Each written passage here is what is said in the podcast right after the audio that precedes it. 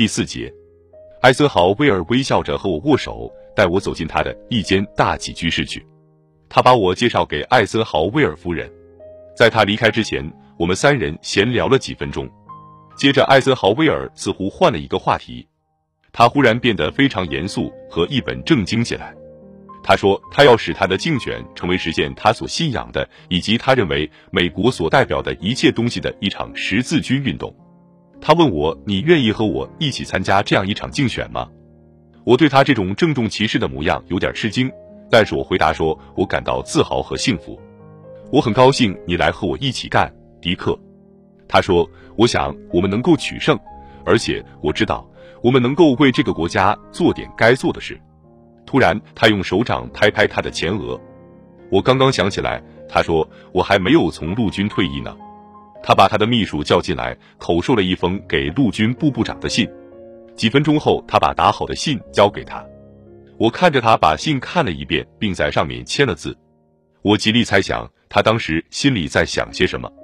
他在陆军中度过了他的整个成年时代，最后到达了荣誉和成功的顶峰。现在他要退出军界，全力搞政治了。我现在想，如果他预先知道其后八年他将经受的那些痛苦的话，他也许会认真重新考虑的。在我们交谈时，艾森豪威尔既显得颇有远见卓识，又显得在政治上颇为天真的情况，使我感到非常有趣。他开始告诉我他不想竞选总统的各种原因，又谈到他是怎样最后感到参加竞选是他的职责。接着，他突然把话题转到了他上任后的计划。他说：“迪克，我不想让副总统只是个摆摆样子的人物。”我要他成为我们工作班子中的一员，并且万一我发生什么意外，我要让他能够顺利的接替总统职务。随后他又笑着加上一句：“当然，我们首先要赢得这场选举。”艾森豪威尔要把他的竞选搞得像反对杜鲁门政府的一次十字军运动，反对他的贪污腐败和对外政策。杜鲁门的外交政策在艾森豪威尔看来，无论在欧洲还是在亚洲，都上了共产党的当。很显然，他希望自己采取一种超然于斗争之外的立场。竞选中必须进行的，不管多么艰苦的党派之间的斗争，都将由我去应付。他说：“我是一个正直的年轻人和出色的演说家，我一定不仅能够针对贪污腐败问题对民主党进行抨击，而且也将能够以自己的品德表明旧的弊端必将得到纠正。至于共产主义威胁，他说西斯案件是我可以到处宣讲的题目。”多年以后，到一九六四年，他告诉我，在他提交给他的顾问考虑的名单上，我的名字列在第一位。而且他还有点不好意思地说：“我得承认，当时我想你比实际的年龄大两三岁。”我想，艾森豪威尔把我列在他的名单上，以及他的顾问们最后挑中我是有好些理由的。一九五二年，共和党的忠实信徒认为艾森豪威尔是东部开明派权势集团的候选人。为了使党团结一致。他需要一个出身中西部或西部的稳健的保守派作为桥梁，以便与因塔夫托的失败而感到极为失望的一般共和党组织沟通关系。艾森豪威尔还知道，如果他要保持超然于斗争之外的地位，他就需要一个愿意全力进行战斗而且善于战斗的竞选伙伴。也就是说，英雄需要一名马前卒。在他的选择中，无疑还存在着地区性因素的考虑。承认战后美国西部，特别是加利福尼亚的力量和影响。同时，在所有可加以认真考虑的人选中，我比谁都更能直接吸引大量的年轻选民和复员军人。我知道艾森豪威尔的某些更开明的顾问宁愿挑厄尔、沃伦而不挑我，而他的比较保守的顾问则更喜欢比尔、诺兰，甚至鲍勃、塔夫托，如果他接受提名的话。也许我在西斯案件中所取得的反攻证书对我的入选起了决定作用，因为事情已经很明显，关于共产主义的挑战在竞选中是一个重要的问题。艾森豪威尔最后看了看表，我们都去为今天晚上的大会做准备吧。他说：“当我们又在门口握手时，我首先考虑到两件事。首先，几个钟头以后我就要向代表大会和通过无线电和电视向几百万美国人发表讲话了。”而我连一个字或一点纲要都没有准备。其次，由于原来感到可能性是那样微乎其微，我来芝加哥时只带来一套现已穿在身上的浅灰色、皱得不堪的衣服。帕特也毫无准备。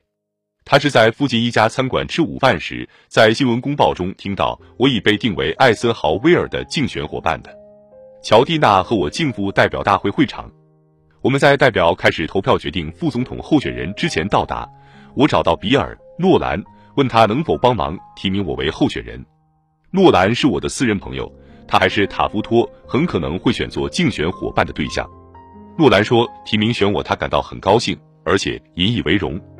我顺着会场中的过道走去找俄亥俄州代表团，立刻认出了那一头棕毛般白发的参议员约翰·布里克。当我问他是否能对我的提名复议时，他的眼睛里充满了泪水。迪克，他说：“世界上还有什么人比你更使我愿意发表演说给予支持呢？”但看到过去几个月他们对鲍勃·塔夫托的所作所为后，我实在不能那样做了。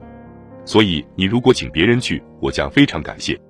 他竟会这样敌视艾森豪威尔一派，这可是我非常吃惊。我现在第一次认识到，要想承担起党内各派之间的桥梁作用，我的任务将是何等艰苦和重要。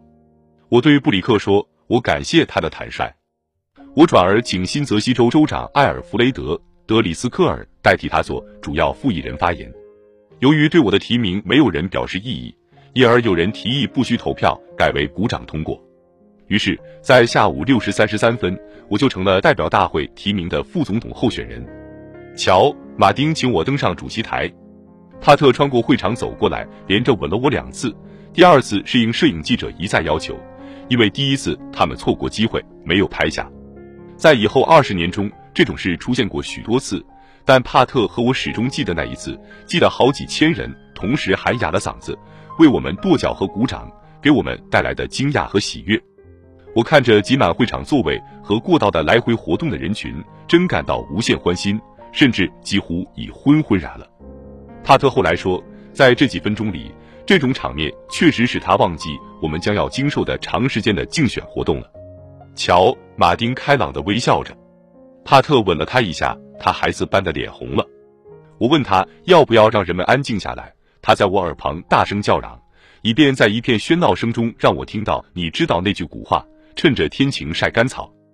那天晚上，艾森豪威尔发表接受提名演说，宣告他的十字军运动开始。我接着发表我的接受提名的演说，这样就结束了那天晚上的活动。代表大会也同时宣告闭幕。站在代表们和电视摄像机面前，仍旧穿着那套发皱的灰色衣服。我保证要进行一场战斗性的竞选活动，以使一个具有战斗意志的候选人当选。并且将为争取共和党控制参众两院而努力。我表扬乔、马丁和斯泰尔斯、布里奇斯，他们俩都被认为是塔夫托派，或至少对艾森豪威尔是保持中立的，在大会中所进行的工作，并且说由他们在下届国会中担任众议院议长和多数派领袖将是多么重要。